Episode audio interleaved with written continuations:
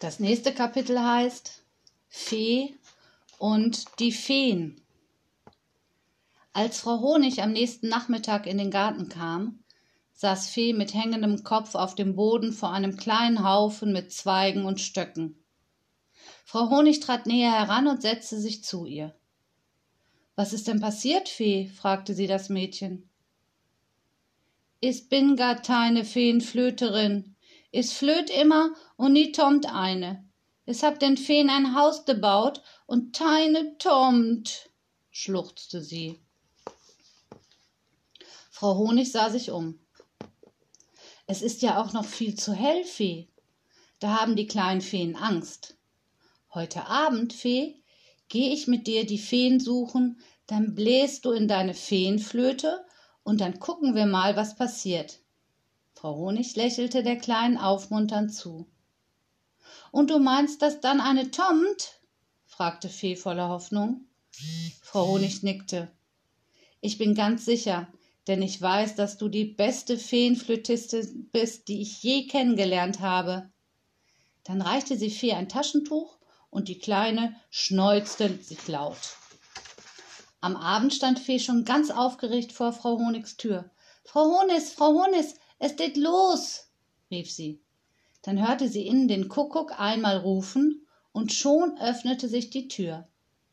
Frau Honig kam mit einem kleinen Körbchen Proviant heraus. Ja, Fee, jetzt geht es los. Sie nahm die Kleine an der Hand, und gemeinsam stapften sie aus dem Haus die Straße hinunter und über die Felder. Am Waldrand hielten sie an. Die Sonne war bereits untergegangen und der Mond sah über die Wipfel der Bäume. Hier sind wir, glaube ich, richtig. Richtiger Ort, richtige Zeit. Frau Honig sah sich um, breitete eine Decke aus, auf der sie Platz nahm, und holte aus dem Korb zwei belegte Brote und zwei Flaschen Wasser. Erst stärken wir uns.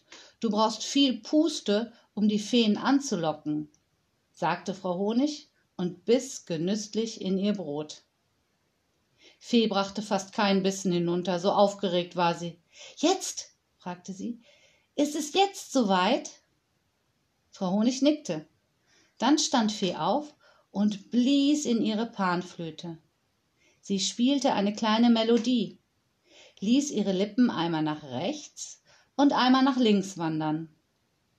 Sie schloss die Augen, um sich besser auf das Spiel konzentrieren zu können, denn sie wollte so schön spielen, wie es noch nie zuvor eine Fee gehört hatte.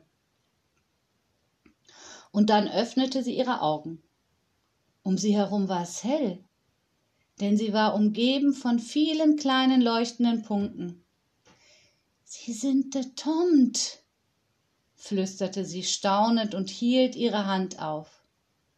Ein Glitzerpunkt setzte sich darauf. Is habt ihr denn, ihr seid viel größer, sagte sie leise. Doch dann wagte Fee sich nicht mehr zu bewegen und auch nichts mehr zu sagen. Leise blies sie weiter in ihre Flöte, und die Leuchtpunkte tanzten um das kleine Mädchen herum. Frau Honig stand still daneben und beobachtete die Kleine. In ihren Augen spiegelten sich die Leuchtpunkte und sie lächelte ihr berühmtes Frau Honig Lächeln. Als Frau Honig nach Hause kam, trug sie ein glücklich lächelndes, schlafendes Kind über der Schulter. Vorsichtig brachte sie es in das Kinderzimmer, zog ihm das Nachthemd an und deckte es zu. Feen diebt es doch, hörte sie die Kleine im Schlaf noch flüstern, dann verließ sie das Zimmer. Am nächsten Morgen erzählte Fee von ihrem Erlebnis. In ihrer Geschichte wurden die Feen etwas größer, sie wurden noch etwas mehr an der Zahl und sie hatten sogar mit Fee geredet.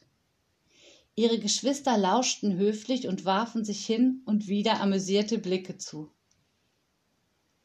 Das waren sicher Glühwü, doch weiter kam Mo nicht, denn Frau Honig verschüttete genau in diesem Moment den Orangensaft über die Hose des Jungen. Oh, das tut mir leid, Mo. Komm schnell ins Bad. Ich mach das sauber. Mo sah Frau Honig irritiert an.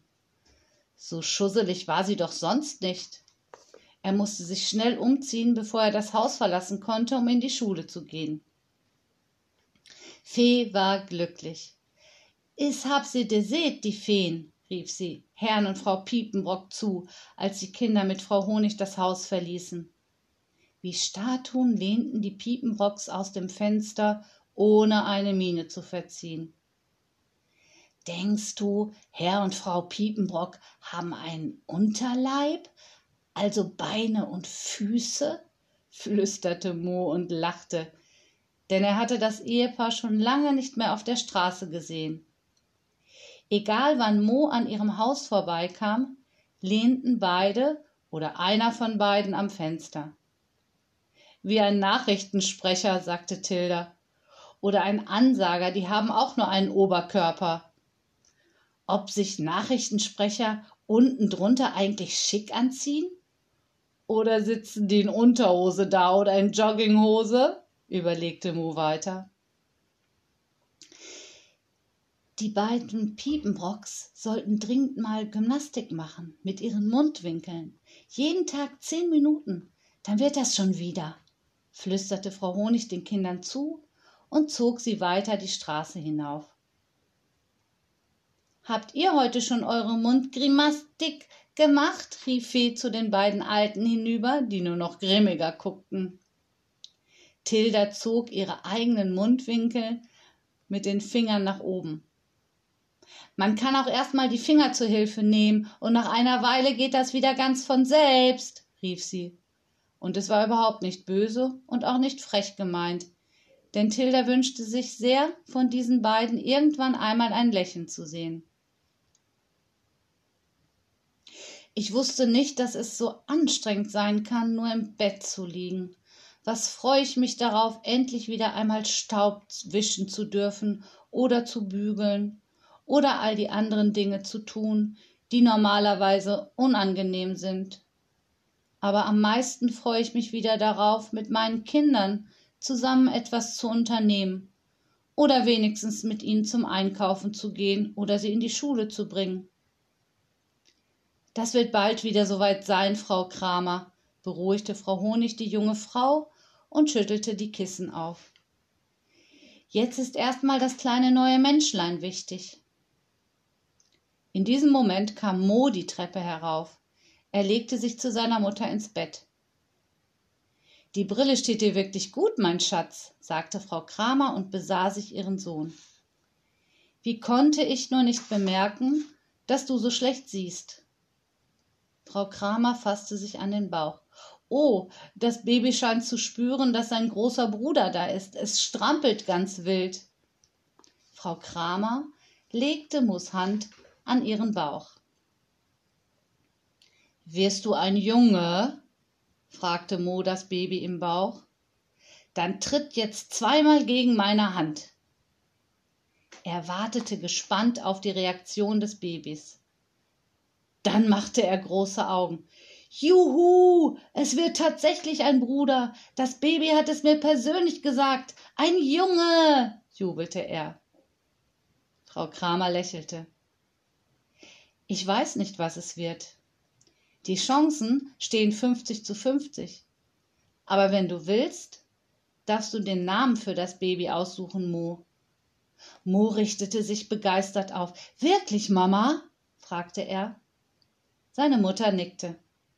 Also gut, er soll den Namen eines berühmten Fußballers bekommen. Lionel, Cristiano, Kevin, Luca oder Manuel. Ronaldo fände ich einen guten Zweitnamen. Manuel Ronaldo Kramer. Das klingt doch gut. Seine Mutter sah ihren Sohn amüsiert an. Naja, du hast ja noch ein bisschen Zeit, bis wir uns auf einen Namen festlegen müssen.